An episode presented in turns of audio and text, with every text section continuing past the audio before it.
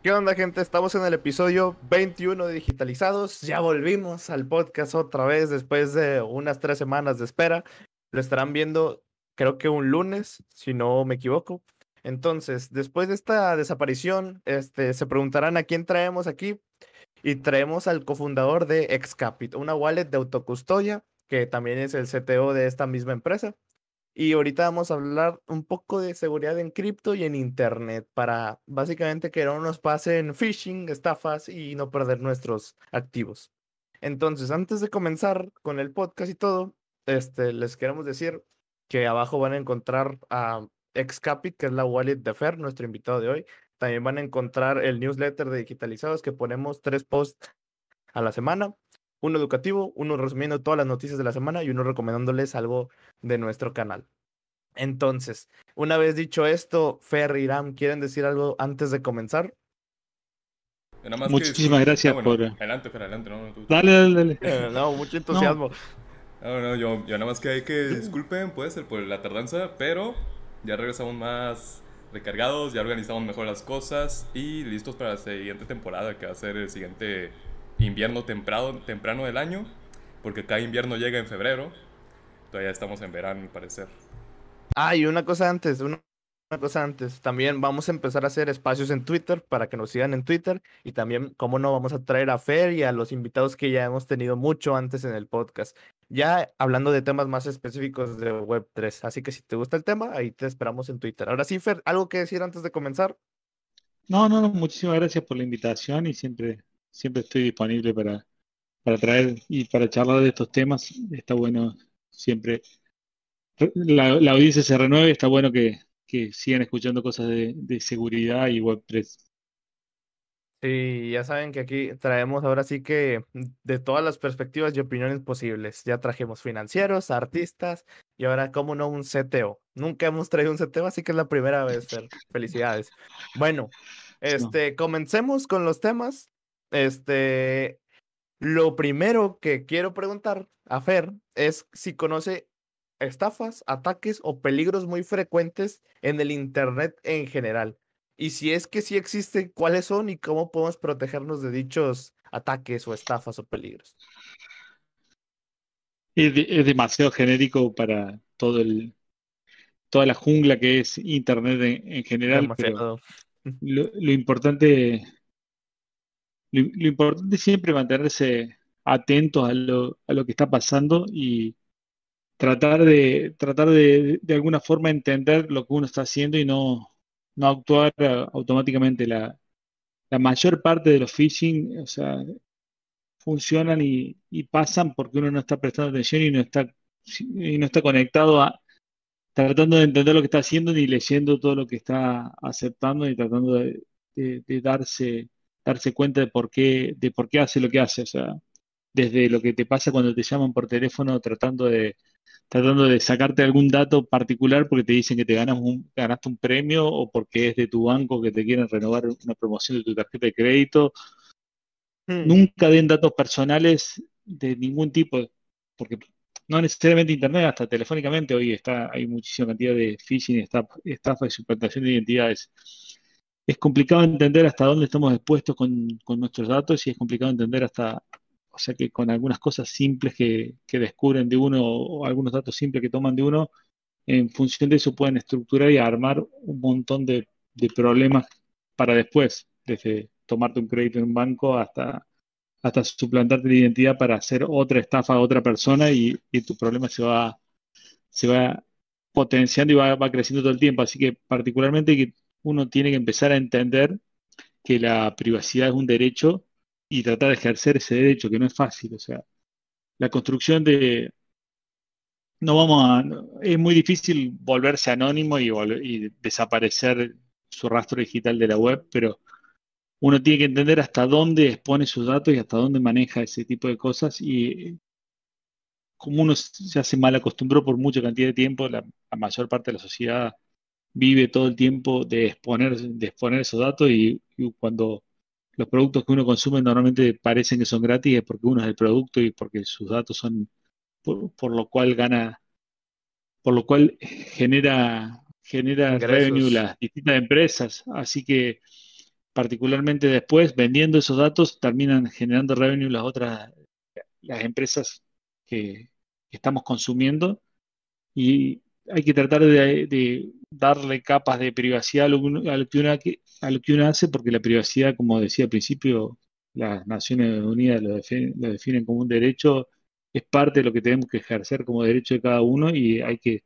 tratar de llegar al punto de, que no vivan de, tu información y que no te manipulen en función de eso y que no te saquen cosas a partir de eso. O sea, es mucho más allá que es un simple hackeo eh, desde torcer una decisión que uno no se da cuenta, pero la sugestión a partir de lo que uno ve, en función de todo lo que uno sabe, de, todo lo que saben de uno a partir de, lo que hizo y su rastro digital, es mucho más peligroso que que te saquen plata a veces de, una tarjeta, que te roben los datos de una tarjeta o que te roben, que te, que te roben algo en particular. O sea, eh, deciden, cambian presidente de países por, por, entender para dónde, cómo opina la gente. O sea, es, es mucho más complejo y mucho más, más grave el flagelo de, la manipulación en función de entender cómo piensa la gente y cómo cambiarlo a partir de eso, que lo que pasa en algunos ciberataques o en, alguna, en algún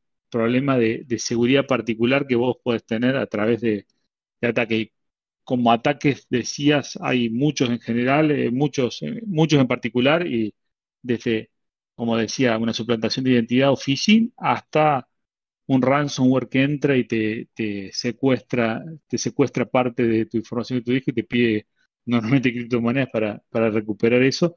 Y todos vienen de, de cosas relativamente simples. Esas escaladas vienen de un correo que uno no tendría que haber abierto porque lo abrió por curioso o porque le pareció que era algo y hay que tratar de entender hasta dónde hasta dónde accede a cosas que no entiende y es difícil entender las cosas que no entiende. y, luego hay, hay, un buen de, o sea, en cuanto a phishing se habla, hay un buen de tonterías relacionadas con el phishing, o sea, desde cosas muy macabras hasta cosas muy absurdas. Porque por decir, Iram y yo tenemos un conocido que le hicieron phishing en su Facebook, pero no para pedir información, no para pedir cuentas bancarias, no, hicieron phishing a, su Facebook para usar su cuenta de Facebook como una nueva cuenta de Facebook. Entonces, ¿hasta qué punto hemos llegado que ya es tan fácil hacer phishing que hasta lo hay personas que lo hacen simple y sencillamente para usar una cuenta nueva porque sí. No, no, y hubo otro que, por las risas, o que se la robaron para robarle la cuenta nada más de Free Fire. Y, y, nada más por eso sigue estando el Facebook ahí. No, roban hoy mucha suplantación, o sea, mucha robo de cuentas, sobre todo de WhatsApp, acá por lo menos en la Argentina, como una ola grande, donde empiezan a, escalar pidiéndole, pidiéndole plata a todos tus contactos, o sea, pidiéndole dinero a, tu, a tus contactos, y hay mucho de eso que, que está dando vuelta, pero hay que tratar de estar atentos y en cuanto a lo que uno puede llegar a hacer, además de estar atento, es de estar actualizado y seguro. Hay distintos sistemas operativos que en lo, posible necesitas tenerlos actualizados. O sea, tu Windows pirata desactualizado es muy potencial, es un colador para que eso pase. Hay muchas, muchas distribuciones de sistemas operativos son mucho más seguros, o por lo menos si vas a tener un sistema operativo de esos que esté actualizado. Eh, hay sistemas operativos que, como Windows que necesitan tener antivirus, o sea, yo no, no, instalo y no uso antivirus porque no uso Windows, pero para la gente que usa ese tipo de sistema operativo necesita tener una capa arriba y de nuevo, o sea, desde qué aplicaciones instalan el teléfono hasta que cuán actualizado tienen las cosas, uno puede tratar de, minimizar algunas cosas, pero después la mayor parte de todo el problema viene por, por no estar lo suficientemente atento a, los problemas que pueden llegar a venir. Hablando de los datos, este, ahorita, bueno, ahorita yo creo que todo el año pasado hubo mucha controversia en todo el tema de, de Facebook, que dicen que por eso cambió su nombre a Meta más que por el metaverso lo cambió para limpiar su imagen, dicen los rumores, porque ya había sido envuelto en muchos, eh, mm, en rumores y conflictos mediáticos por el mal uso de datos. El, yo creo que el más popular es el de Cambridge Analytics. Entonces, no sé si tengas eh, un dato exacto o un dato eh, aproximado, pero ¿qué datos estas empresas Porque yo lo último que supe fue que, o sea, Facebook tenía un permiso activado como no los términos condiciones. Disculpa. Eh, y por eso también tiene anuncios tan, pero no sé qué datos. o nada más soy yo. Sí. No, te estás, te estás creo creo que me fui. Te, te, te, fuiste como... De las cosas que dijiste, la mitad se escucharon. Pero te, pero te entendí, creo que entendí el sentido de la pregunta y hacia dónde ibas, o puedo inducir o suponer lo que decías. Eh, la verdad que el, escándalo con Cambridge Analytica, con Cambridge Analytica empezó, pero y hasta el día hasta el día de hoy sigue escalándose cosas o siguen descubriéndose cosas a partir de ese primer evento. Pero si uno hace un, si uno no, no, no vayamos a ese evento en particular, pero si, si uno si uno ve lo que puede, lo que uno puede llegar a conseguir a partir de entender los comportamientos de las personas, uno puede hacer un montón de cosas más teniendo los datos e individualizándolos como los, los, individualizaba en ese momento y haciendo y por problemas en el, en el código o por, por, problemas a propósito de cómo estaban estructuradas las cosas, dejaban, dejaban filtrar y ordenar datos donde uno podía direccionar y entender comportamiento y direccionar después publicidades particulares a personas con un comportamiento especial para no sé, si sabías que tenía, si sabías que apoyaba la causa, si, apoyaba la aportación de armas, vos decías que el presidente que no quería que vote estaba diciendo lo contrario y empezaban a hacer los fake news y empezaban a estructurar las noticias que hacían falta para que eso pase y así con cada una de las cosas que entendía. Y cuando uno, sobre todo el, problema más grande es cuando uno, cuando las elecciones están, están polarizadas y hay hay poca, poca diferencia entre, entre el primero y el segundo candidato, es cuando más son efectivas este tipo de cosas y han torcido decisiones y en el mismo documental, si lo ven, ven un poco sobre qué países pasó eso en particular. Y hasta el día de hoy siguen pasando cosas parecidas con otras formas, con otras formas de, de, ataques y con otros, con otros datos, pero siguen, siguen estructurando los mismos la misma maquinaria, desde con los trolls en, Twitter hasta con cada uno de los de los eh, de las automatizaciones que uno puede hacer en, WhatsApp para poder desparramar una fake news y hasta hay muchas muchas formas de, escalarlo y muchas formas de, estructurarlo. Meta en particular, y, o sea, Facebook, Meta o el nombre que le haya puesto Mark Zuckerberg a la, a la empresa, hizo un, hizo un desastre y no, no creo que solamente cambiando el nombre lo vayan a, lo vayan a arreglar. vamos a ver ahora si, si abduciéndote, metiéndote adentro un metaverso, vos con los óculos viviendo todo el día adentro y regalándole, no, no ya algunas fotos y algunos textos o algunas trazas de por dónde lo visto que compraste, como ya mostrándole toda tu vida, entiendo que uno no va a poder decidir demasiado en lo que sigue después sin pensar en, sin ser un paranoico o pensar en teorías conspirativas demasiado fuertes, pero es complejo. Por eso hay, hay opciones de metaverso descentralizadas como, como la que tenemos en Decentraland, donde vos sabés que por lo menos estás accediendo con tu wallet a algo descentralizado y tenés con todas las virtudes y defectos que tiene una DAO manejando, manejando un metaverso como ese, uno puede entrar, discutir y ver y entender lo que, lo que está pasando y, al ser descentralizado y no ser completamente centralizado, cambia mucho. La Web 3 vino a arreglar muchísimos problemas de la Web 2. El problema más grande que teníamos es el de la privacidad y la centralización de los datos. Particularmente eh, la Web 3 lo, vino, lo vino a solucionar, así que después podemos hablar un poquito más de eso. Sí, ahorita, ahorita que dijiste eso del metaverso de Meta, yo creo que va a ser peligroso, peligroso, peligroso de a madre, porque ahora sí que si se deja influenciar mucho la gente por fake news o por los ads, o deja tú por simplemente fotos de Instagram, que pues representan una realidad falsa. Imagínate ahora en un metaverso donde te van a poner ahora sí que todo lo que quieres tener. Ahí sí, yo lo veo muy peligroso, por eso sí soy partidario de metaversos más descentralizados donde ahora sí que les vale un poquito controlarte, si no, pues ahí tienen otras formas de generar ingreso. Pero bueno, este, ahora sí ya vamos a entrar de lleno a lo que es cripto, cripto y ya más despuesito nos alejamos un poquito de cripto, pero ahora sí, entramos a cripto y yo creo que la pregunta que se debe de hacer, aunque en el mundo cripto ya es muy conocida para la gente que no es tan familiarizada con el mundo cripto es, ¿las criptomonedas son seguras? Y esta pregunta la hago más que nada porque la gente al momento de escuchar cripto se le viene a la mente que estafa. Entonces, vamos a lavar dinero, estafa, vamos a desfilar un poquito, veamos qué tan seguras son, qué tan malas son. Cuéntame, Fer, desde tu perspectiva eh, y background, ¿qué opinas de esto? ¿Las criptos son seguras?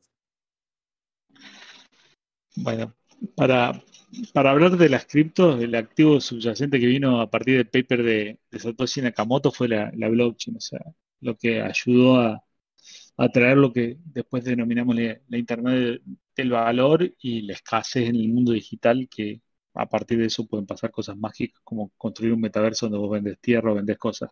Pero si son seguras o no son seguras, eh, como toda cosa en, un, mundo digital y tiene un valor, puede, ser susceptible de una estafa como cualquier, como comprando o vendiendo cualquier otro tipo, otro tipo de cosas.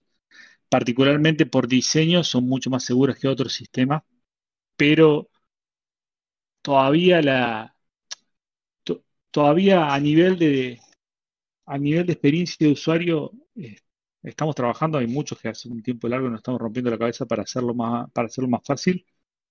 Eh, esto, esto nació hecho por desarrolladores, pensado para desarrolladores, para gente nerds como uno. soy, un, viejito nerds, porque ya tengo, yo tengo 40 años, hace mucho que estoy dando vueltas en todas estas cosas. Y la, pensaron gente parecida a mí para gente parecida a mí. Eh, en lo cual tiene complejidad y niveles de abstracciones que al, ciudadano común muchas veces le trae problemas por no entender lo que está haciendo, no entender los riesgos que está atendiéndose y por lo cual estamos, mucha gente estamos trabajando hasta el día de hoy para sacarle capas de complejidad y capas de abstracción. Por diseño y por, estructura, yo te puedo decir que son mucho más seguros que cualquier otro tipo de cosas, por, lo que, o más trazable que otro tipo de cosas. Dicen que uno, uno va hacia las criptomonedas para, para lavar dinero o para hacer para hacer cosas que están fuera de lo legal y es mucho más trazable que mover dinero en efectivo, mover cash. O sea, particularmente uno, uno puede,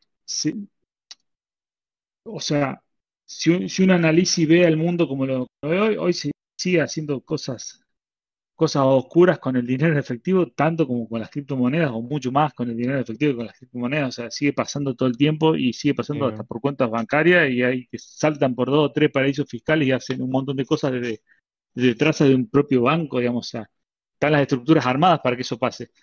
Las criptomonedas en sí y las que normalmente usamos, después hay otras que son un poco más oscuras y más privadas, pero o más o más poco, poco claro de lo que pasa adentro, pero particularmente si vamos a, a, las, las más conocidas, si pensamos en Bitcoin, Ethereum o a cualquiera de los y bien compatibles que nacieron a partir de, Ethereum que, vienen, que vienen por ahí, eh, por diseño se pensaron con un libro mayor distribuido donde uno ve qué, qué, sale de una dirección y va hacia cada una dirección y es público ese libro mayor y uno puede ver qué pasó con cada una de esas monedas, cómo fue saltando por cada una de esas wallets de cada una de esas personas.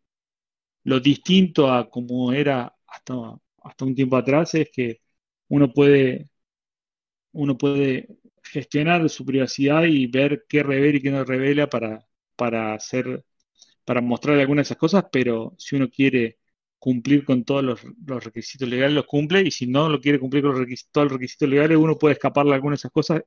Más complejo todavía que en el mundo tradicional, pero en los dos mundos pasan esas cosas como, como el, todos los problemas que uno tiene del lado de, la ilegalidad. entiendo que son más, más seguras por diseño, sí. El problema es que el, el común de la gente le cuesta entender algunas cosas porque fue pensado por desarrolladores para desarrolladores y hoy hay un montón de proyectos y en el que estamos mucha gente elaborando un montón de horas para tratar de hacerlo para que sea para todo el mundo. Eh, se puede decir que se puede decir que sí. Eh, en parte básicamente lo que causa inseguridad en cripto es la falta de conocimiento y la falta de un, una experiencia de usuario amigable, ¿no? es lo que te hace cometer errores y regarla y caer en estafas. Sí, el entender por qué, o sea, te da un montón de, seguridades, pero, te, pero a partir de a partir de que uno está más seguro por, muchas de las cosas que por las cuales las tiene por diseño, te da, te da muchas responsabilidades que uno tiene que entender para poder asumir. No sé, si uno piensa en una wallet ser custodial de la forma tradicional con las 12, con las 12 palabras, uno tiene que entender que si uno pierde esas 12 palabras, no tiene un banco para reclamarla para, para que te las devuelva las palabras porque las perdiste, digamos. Entonces, hay, parte que uno tiene que entender de, los, de las responsabilidades que uno que tiene el autocustodiar algunas cosas. Hay que trabajar para hacer todo esto más fácil, para hacerlo que la gente lo entienda, esos riesgos en particular. Pero además de, de tener esos riesgos, tiene un montón de ventajas y, y particularmente estamos trabajando para que potenciar esas ventajas y que uno entienda esos riesgos y los minimice. Así que es, es complejo, pero es apasionante este mundo. Hablando de las wallets, este, ¿cuál es la diferencia entre una wallet de software y una wallet de hardware? Este, ¿En qué se diferencian? ¿Cuál es mejor? ¿Las dos son útiles? Cuéntanos un poquito del tema y qué wallets has usado, cuáles recomiendas. Hay un, primero, o sea, hay, cuando uno empieza a preguntar esas cosas, te escriben en todos los foros Dior, D-Y-O-R, o sea, que, que hagas tu propio research. Sí, tu propia investigación. Todos tienen que investigar por, por, su cuenta porque lo que le cuenta alguien en, en un video de YouTube o, en un podcast, este particular, ustedes pueden confiar un poco más porque lo conocen a los chicos, pero siempre tienen que hacer y profundizar esa investigación porque, como les decía al principio, es complejo en general entenderlo a lo que uno está asumiendo y lo que uno está haciendo. Las diferencias de una wallet de software a una wallet de hardware es que la wallet de, hardware está, está armada con un dispositivo que se llama HCM, que sería un hardware, de, un módulo de seguridad por hardware, donde la, dos pasos más atrás, vamos, primero, perdón. Primero, para entender qué es una wallet, para entender que una, básicamente una wallet lo único que, lo único que es es un mecanismo para custodiar la clave privada de una persona, por lo cual hay que entender que una cuenta dentro de una de, la blockchain tiene una clave pública y una clave privada. La clave privada es lo, la clave, la, clave pública es como el CBU del banco o su, o su número de, de, seguros sociales, es, por lo cual lo, van a uno identificar y le van a mandar a esa dirección, le van a mandar su dinero. La clave privada es lo que uno tiene que custodiar y eh, tiene que estar bajo su absoluto control y no mostrársela, no, no, no tiene que revelarla ante nadie porque con eso uno puede acreditar que uno es uno. Una wallet o una billetera, una cartera, de acuerdo al país donde estemos le decimos diferente. Eh, una wallet básicamente es un mecanismo para poder acceder a nuestra clave privada. Esa clave privada, como es un secreto, un secreto importante que tiene que estar bajo nuestro absoluto control, tiene distintos mecanismos criptográficos para, recuperarla y hay formas distintas de, securitizarla. Eh, cuando uno necesita que eso esté tan seguro que uno no quiere que ni siquiera en algún momento esté en la memoria de nuestra computadora porque algún programa malicioso podría estar mirando la memoria de nuestra computadora y uno quiere que esté aislado de todo eso, puede optar por, la, por ir a una wallet por, hardware. Las wallets por hardware tienen este, este módulo de, de, seguridad que dentro de un, de un módulo separado de todo nace y muere esa clave privada. Entonces uno nunca compartió ni siquiera con la memoria del dispositivo con el que está haciendo esa clave privada y la tiene guardada, la, tiene adentro y tiene algún mecanismo para, accederla. La ventaja es esa, la desventaja es que si usan seguido la wallet es complejo estar metiéndole el código en un dispositivo que es chiquitito.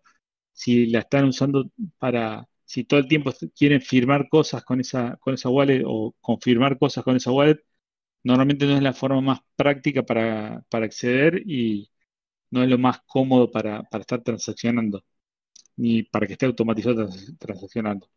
Las wallets de software, si bien por diseño son un poco más inseguras porque comparten la memoria con el, ordenador, hay distintas formas para, para desde el lado de cómo fueron construidas por software. Primero y principal, soy un fundamentalista obtuso en algunos en algunas formas de elegirlo. Yo nunca usaría una wallet que no sea open source porque yo no puedo, no, o sea, hay, así como el Dior es hacer tu propio research, como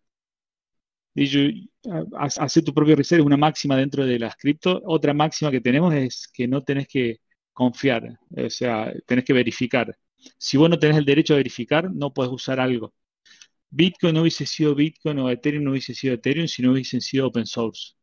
Eh, son como son open source, uno puede confiar, o sea, dos, características tienen que, que, los hacen, que son obligatorios que tengan para que, y, que, ayudan a que sean sido lo que sí fueron hasta ahora, que son descentralizados y que son open source.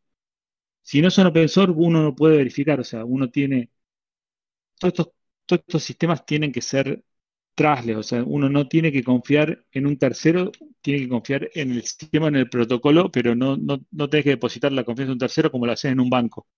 Puntualmente Bitcoin, Bitcoin Ethereum, uno puede confiar en lo que pasa porque tenés todo el código fuente ahí, alguien lo puede verificar, pasa por auditorías, pasa por distintas cosas y uno sabe cómo es el manejo de, todo lo que pasa ahí adentro.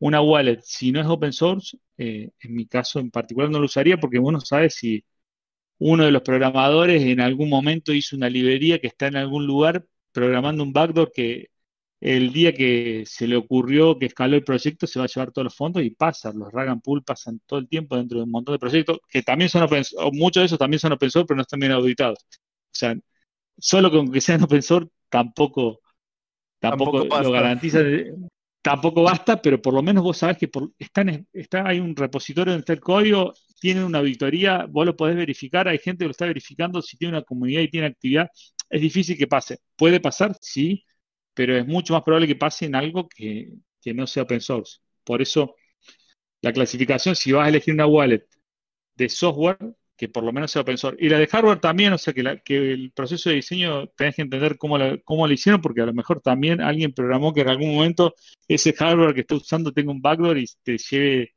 te lleve todo a algún lado. O necesitas confiar en, necesitas poder verificar lo que, por qué está diseñado así o lo que está pasando. Así que yo si, si no son estructuras donde yo uno puede ir a verificar, no las, no las elegiría. De las de, dentro de las de software, elijo siempre las que son, las que son open source. Así que un poco eso es la clasificación hasta acá que te puedo decir de cómo, de cómo las elijo. Ok. En Instagram nos preguntaron, ¿qué es el ataque del 51%? Y si actualmente hay riesgo de que pase en alguna blockchain, en algún proyecto, en algún protocolo, y si sí llega a haber ese riesgo, ¿en qué, ¿de qué forma puede afectar al, mundito cripto? Es un lío grande, o sea, un, lío, un, problema interesante. Es difícil que pase por cuestiones difíciles y no difíciles, o sea, me digo y me contradigo al mismo tiempo. Particularmente, el 51% es que la mitad más uno de los nodos de una blockchain se ponen de acuerdo para que pase algo que no sea lo que tendría que haber pasado en la blockchain o para volver algo para atrás. Eh, ese ataque del 51% es que un, atacante o un grupo de personas se ponen de, juntan eh, la mitad más uno de, los nodos de una blockchain y deciden que haga algo que no tiene que hacer la blockchain y lo pueden hacer porque teniendo la mitad más uno uno podría tener ese control. O sea, eh, es difícil con el nivel de con el nivel de descentralización que tenés en, en la, blockchain en general, es difícil de que pase. si bien en momentos en particular suelen centralizarse y a veces se centraliza hasta momentos que uno tiembla bastante, o sea, eh, pero los desincentivos para, para que pasen, separemos los métodos de consenso para entender un poco las dinámicas son distintas si es proof of work o proof of stake. Es más fácil que un ataque de 51% pase en algo que es proof, of work que en algo que es proof of stake. Porque vos para tener la mitad más uno de los nodos proof of stake, vos pensás que cada nodo de Ethereum necesitas tener 32 de Ethereum para poder, para poder prender un nodo, un nodo validador de Ethereum que esté, que esté haciendo los staking, necesitas tener 32 de Ethereum.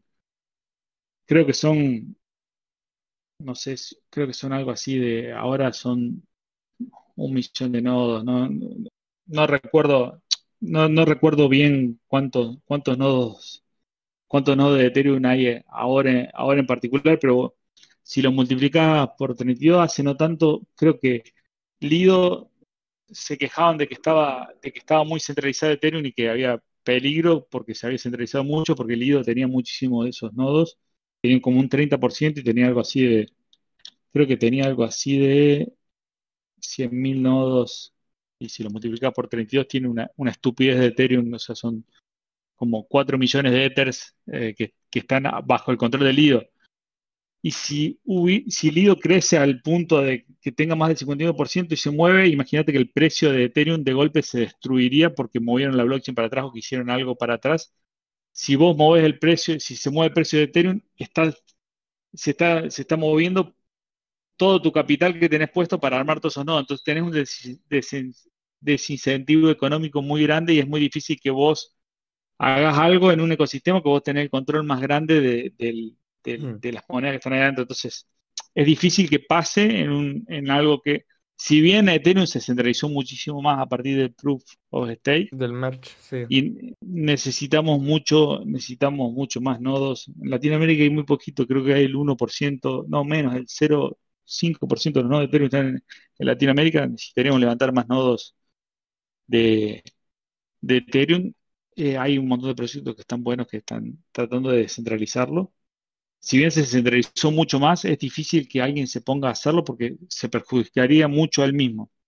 En Proof of Work pasó y pasó en algunas blockchains más chiquitas donde hubo ataques del 51%, eh, porque vos tenés mineros, que, o sea, tenés equipos que están minando y los equipos no es que baja el valor porque termina pasando, pero siempre uno tiene un gran número de, de monedas minadas en esa blockchain en particular y es difícil que, es difícil que lo termine haciendo, pero si vos juntas la mitad más uno de los, de los validadores de esa red, vos podrías hacer que esa red se vuelva, se vuelva uno para atrás. Entonces en Proof of Work es más, es más fácil que pase que, en Proof of Stake porque el desincentivo no es que te baja lo que vale cada uno de... Si bien tiene alguna relación el precio de hardware de minado con la, con la moneda que estás minando y si destruís un mercado porque hiciste un ataque de la mitad más uno, eh, en ese caso pasó y pasó con, un par de blockchain ese ataque del 51%. No sé si, lo expliqué o me colgué mucho con las cosas, me fui y volví, no sé si se entendió. No, yo creo que sí se entendió. Básicamente, mm, tomar el control de una blockchain por la mayoría, ¿no? Del control del 50 más uno. Como un golpe Entonces, es poco probable que pase. ¿Sí? por decirlo. Es poco probable que pase, pero posible, ¿no? Totalmente. Ok, eso, ahí está la respuesta para el que nos preguntó en Instagram. Igual lo vamos a clipear para subirlo y que lo pueda ver. Entonces, a partir de aquí, le toca la parte de Irán. Entonces, Fer, te dejo con Irán ahí para que platiques. Ok.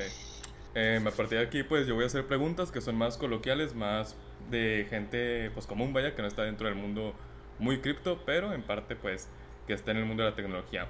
Para empezar, ¿Qué tan recomendable? Y vaya que Brave se ha vendido como el navegador más super privado y que según te quita rastreadores y que sé qué tanto. ¿Qué tan recomendable ves tú usar Brave como navegador?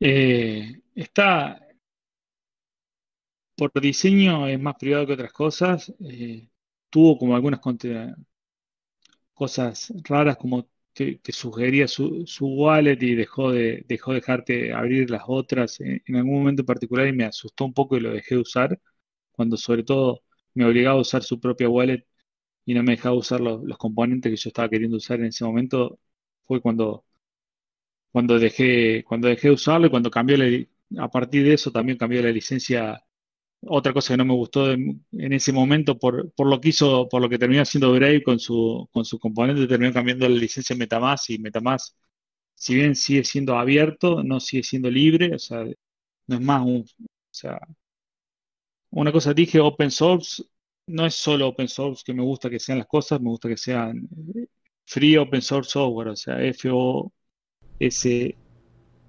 FOS. Totalmente. Y entonces, ¿cuál sería así el que tú recomendarías de que, ok, Brave... Perdón, se me abrió Siri, no sé por qué. no, pasa nada. Y me quedé hablando con Siri. ¿Me escuchan? Sí, sí, sí, te estamos escuchando ahorita mismo. Ah, se me cortó justo el sonido, se me abrió Siri y no, no escuchaba. Eh, como te decía, eh, Metamask dejó de ser free open source software cuando, con ese, por ese problema, con, particularmente con Brave, cuando, cuando lo, lo bloquearon, o sea, lo tomaron muy mal la, gente de Metamask y perdimos todos. O sea, porque primero, primero me dejé de usar a Brave porque no me gustaba y después dejé de usar Metamask porque pasó a ser. Siguió siendo abierto, pero empezó, si vos querías forkear, usar el código o, algo, tenías que pedirle una licencia comercial que después no pasaba y quedó como medio oscura la, licencia de Metamask. Y yo la, yo particularmente a partir de ahí dejé de usar, dejé de usar Metamask en, cuando cambié el formato de licenciamiento. Eh, es, recomendable usarlo y en su momento lo usé y lo usé mucho y después cuando hice cuando me, obligó a usar una billetera que era la de ellos y me bloqueaba el uso de, en ese momento de la, billetera que usaba que era Metamask lo dejé de usar y después cuando cambió el licenciamiento de Metamask dejé de usar Metamask también así que me quedé sin, sin navegador y, sin wallet que estaba usando en ese momento culpa de eso que pasó. ¿Y, cuál es el que me gustó lo que hicieron los dos ¿Qué, navegador? ¿Cuál es el navegador que ahorita estás usando? si se pudiera saber. Porque yo ahorita ando usando Brave, pero ya con lo que me estás diciendo creo que mejor le cambio. Depende, o sea, los developers tenemos mucha cantidad de navegadores porque uno mira, mira distintas cosas. En el común de lo que, de lo, que uno usa, uso mucho o Firefox o, o, Chrome, si bien Chrome es de Google y todo eso, o sea, nosotros usamos todo el paquete de Google para, la empresa, así que tengo Chrome acomodado, acomodado con eso y Firefox en, para mi vida personal, digamos. Mi vida empresarial está en Chrome y mi vida personal está en Firefox. Ah, entonces, Firefox, ahí se queda en el, top G de los navegadores. Ah, me, sigue, me sigue gustando, tiene, tiene su historia, digamos. Algo que yo lo sabía en mi anterior PC y luego ya no lo descargué, pero no me acuerdo del por qué era, creo que era por, una extensión que le quería poner y trataba de ponerlo para Minecraft. De cuando estaba chiquito ya desde ahí se me vino la maña.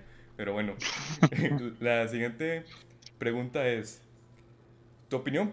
Ya sea como todo el conocimiento que tienes en base a Forshan. Porque yo, he visto muchas cosas de Forshan, entre memes, historias de que si te pelas con alguien te sacan la IP y te mandan gente a tu casa. Entonces en este caso Forshan eh, sería como por decir la cloaca que está detrás de la Deep Web, o sea, ya está un pasito aquí, Fortran Deep Web. ¿Cómo lo ves tú a Fortran ahorita mismo? O sea, lo toco de oído porque es de, mirar o de leer noticia, de leer alguna noticia en particular, no, no participé, no uso, no, no miro, no, estoy ahí en ese lugar, pero es como, como cualquiera de todas las cualquiera de, todos los lugares donde terminó juntando gente para que para que pasen las cosas las cosas que se vinieron después. O sea no sé si Anonymous nació de ahí como dicen o si vino desde otros desde otros lugares eh, pero se juntó gente en distintos o sea empezaron a haber distintas comunidades y en ese momento eran pocas las formas de agruparse y creo que puede haber sido que alguna haya venido de ahí, pero la, Deep Web está mucho más allá que creo que un, punto de un punto común donde se encontraron tres o cuatro flacos para que pase eso. Eh, y después me parece que hay un, todo un storytelling que armaron arriba de eso y no, necesariamente viene de ese lugar.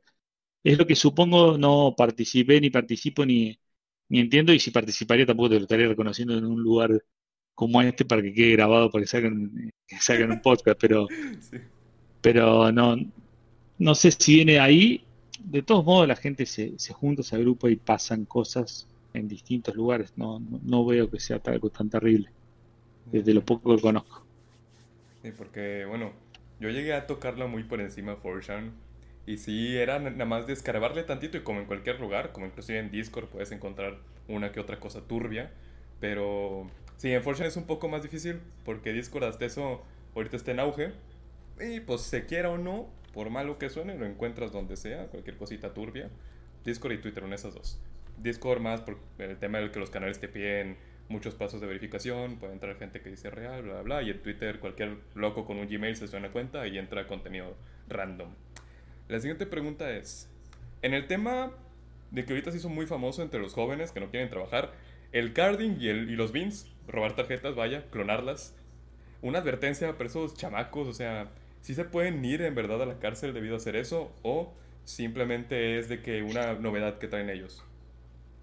No, es que sí, sí podés y depende, depende a quién le terminaste clonando la tarjeta, el, quilombo que puedes tener después. O sea, el problema, hasta dónde puedes escalar después, eh, es complejo. O sea, por ahí uno generaliza algunas cosas y, y porque son, son tendencias y dice a mí no me va a pasar nada y uno no entiende, no entiende el, delito que está con, el delito que está haciendo y por qué lo van a venir a buscar y, y muchas veces uno termina muchas veces no, o sea, no, no, lo hice ni, ni, lo haré, pero terminan, terminan comprando una tarjeta y hacen una operación y antes y, una pavada para comprar algo muy, muy simple, pero el problema es todo lo que hicieron previo con esa tarjeta y terminan siendo partícipe necesario de un, problema mucho más grande porque bajaron una base de datos, consiguieron, compraron en un, en un grupo de Telegram o en algún lugar una, una, base de datos de esas tarjetas y cuando las metieron en algún lugar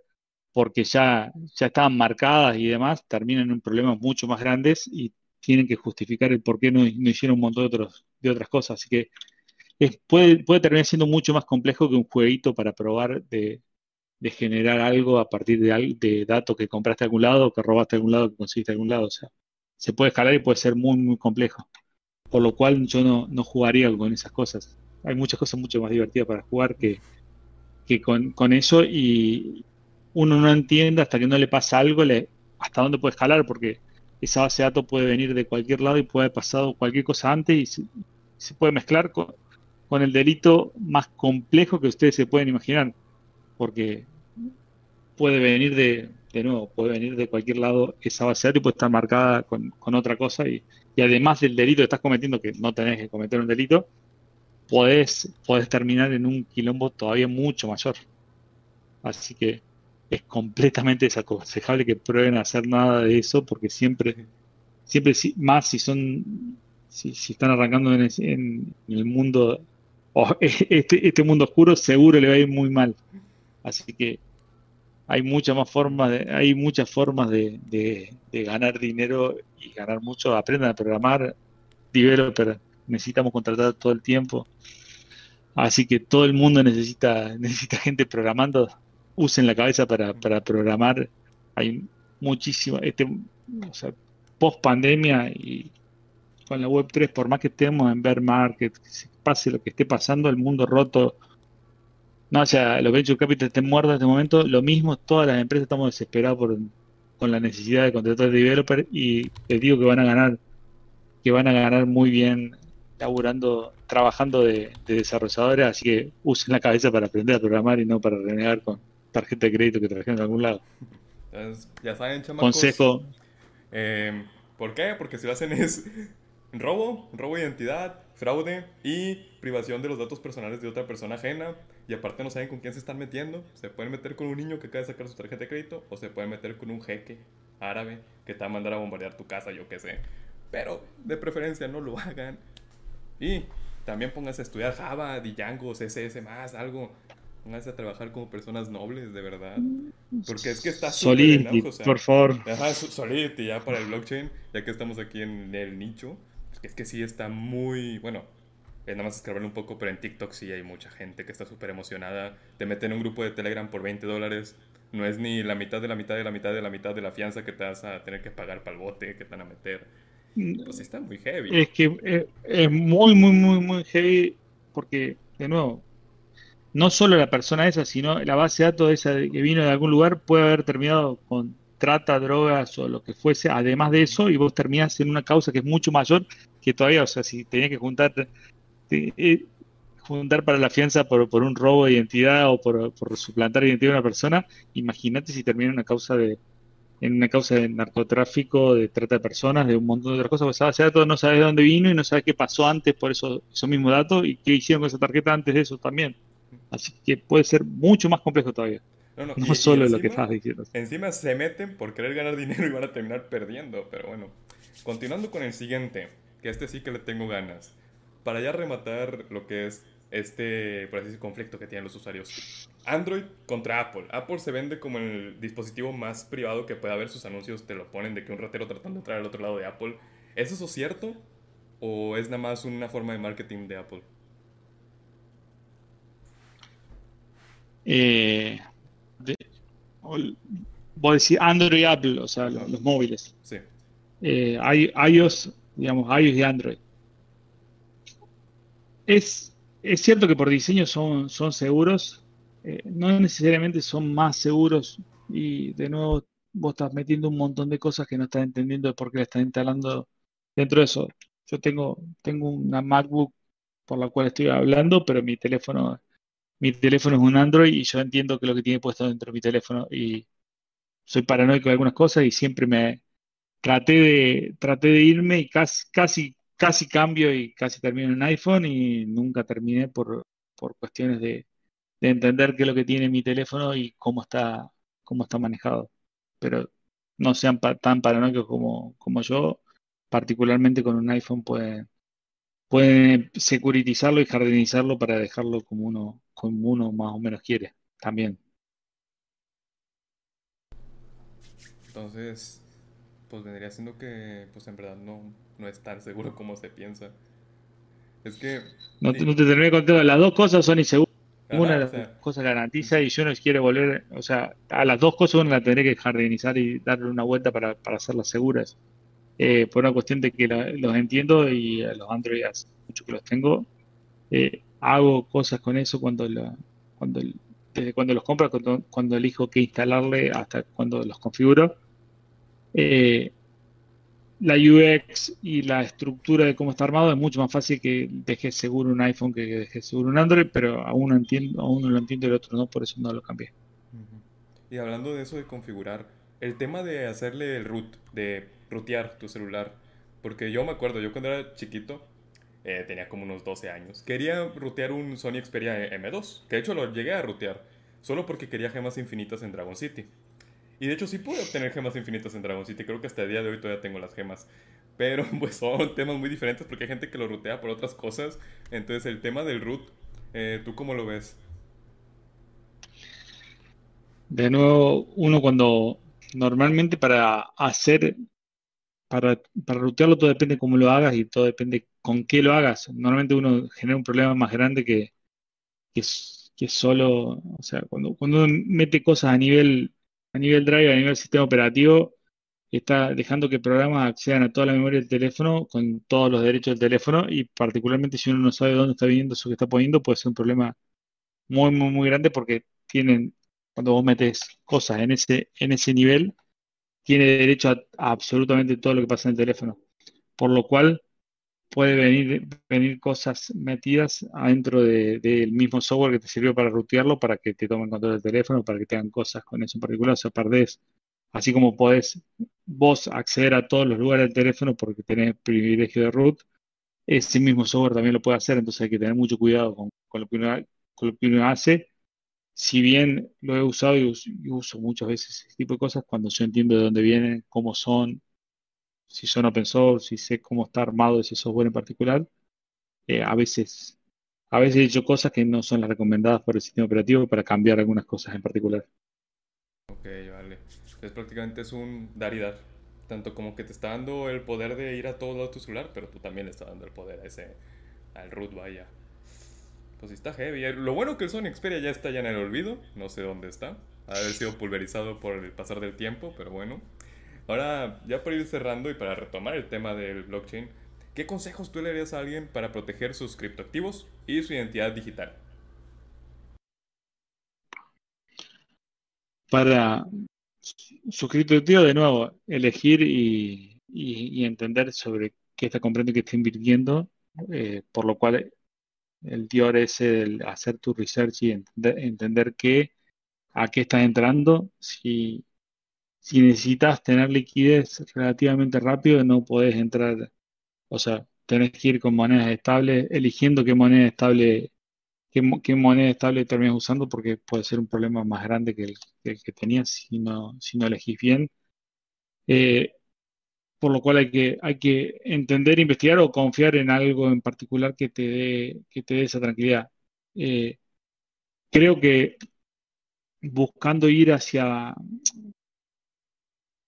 securitizar lo que uno está haciendo, primero, de nuevo, si uno no, si uno no tiene tiempo, o sea, no tiene tiempo para, estar arriba de lo que está pasando y no tiene conocimientos financieros por, los cuales operar un mercado que, es diferente al, que uno está acostumbrado a operar, uno puede ir sobre moneda estable con, con inversiones de bajo riesgo y quedarse sobre, sobre monedas estables. Si uno empieza a querer surfear la hora y entender por qué participa dentro de los proyectos y qué va a pasar con los proyectos, si van a crecer o no van a crecer, o, si los puede esperar hasta el momento que pase algo, uno puede empezar a diversificar en lo que, en lo que uno está invirtiendo. Particularmente de seguridad, hablamos un poco de que cómo elegir la wallet que uno va a usar. Nunca dejes tu patrimonio dentro de las exchanges, si no te va a pasar lo mismo que te pasó con, con FTX, con lo que pasa ahora, está pasando con FTX, lo que pasó con Tria Capital, o lo que sigue pasando con las o con o BlockFi ahora está justo no dando, no dando los ahorros. Eh, está pasando, es, complejo lo que pasa y uno no es dueño de sus criptomonedas, sino es dueño de sus claves privadas. Como decíamos al principio, una wallet es una forma de resguardar esas claves privadas y si no son tus keys, hay una, una máxima, así como había dicho es la tercera, digamos. La primera que habíamos dicho es eh, que hagas tu propio research. El, propia investigación. haz tu propia investigación. Eh, no confíes, verifica, por lo cual tienes que usar cosas open source. Y la tercera, que si no son tus keys, no son tus coins. No your key, no your coin. O sea, si no son tus claves privadas, no, son tus monedas. Entonces, si está dentro de la, si está dentro de un exchange, y por más que tenga un usuario y una contraseña para acceder al exchange, las monedas las tiene el exchange, la tiene la plataforma y te puede pasar lo que le pasó a la gente que tiene su ahorro dentro de FTX, lo que tiene sus ahorros adentro de Three Arrow Capitals. Eh, por eso uno siempre tiene, uno prefiere tenerlo bajo su control. Elegí una, elegí una wallet con la que confíes y te sientas y te sientas seguro y custodiala, custodiala ahí y si usas, y si quieres invertir o hacer cosas en particular, todo lo que uses, trata de usar productos de inversión que hayan pasado por auditoría, o sea, si usas que los smart contracts han sido auditados, si bien siempre puede pasar cosas, pero siempre está bueno entender qué está, a qué está accediendo uno y cómo, cómo está accediendo. No sé si me estoy olvidando de algo en particular, digamos. Pero todas esas ah. cosas siempre hay que tenerlas en cuenta. Me gustó mucho lo de las tres máximas. Me hace que va para post de Instagram. Ahí te etiquetamos, te, etiquetamos porque está muy, muy vaya, que la gente lo puede procesar. Porque la gente dice, ay, es que me hablas con muchos términos. No, no, no. no. Tres cositas. No me pienses mucho. Esas guíate por Claro, pues hace tu propia investigación. El, el Dior que ponen en todos lados. Eh, si no son tus claves, no son tus monedas. Y no tenés que confiar, tenés que poder verificar. Si no puedes verificar es porque hay algo oscuro en el medio y puede que sea más claro o menos claro, pero si, si no puedes verificar es porque hay algo que hay algo en el camino y puede haber trampa en el camino. Después a lo mejor no, es un protocolo que es cerrado, que, que va a funcionar por años bien, pero si no lo puedes verificar, es complejo delegar esa confianza. O sea, todo esto nació y creció porque son sistemas que son trasles, donde uno no tiene que depositar su confianza en ese tercero que te jura que hizo bien ese software. Uno tiene que poder configurarlo y, poder usarlo y, corroborarlo. Vale, sí. Em, ya te habrás percatado que Abraham se fue porque se le acabó la pila, no puso cargar la de esta, entonces un pequeño fallo, error técnico, pero bueno. Y hasta aquí terminamos con los temas. A mí me encantó la plática. Espero que a ustedes también les haya gustado la plática. Ya saben que todas las redes sociales del invitado están acá abajo. Denle like si les gustó. Mándenlo a los, sus amigos que rutean su celular, que quieren hacer carding o que se meten en fraudes fiscales. Y pues esto fue todo por hoy. Espero que se suscriban. Ya saben. Para la siguiente nos vemos. Chao, chao.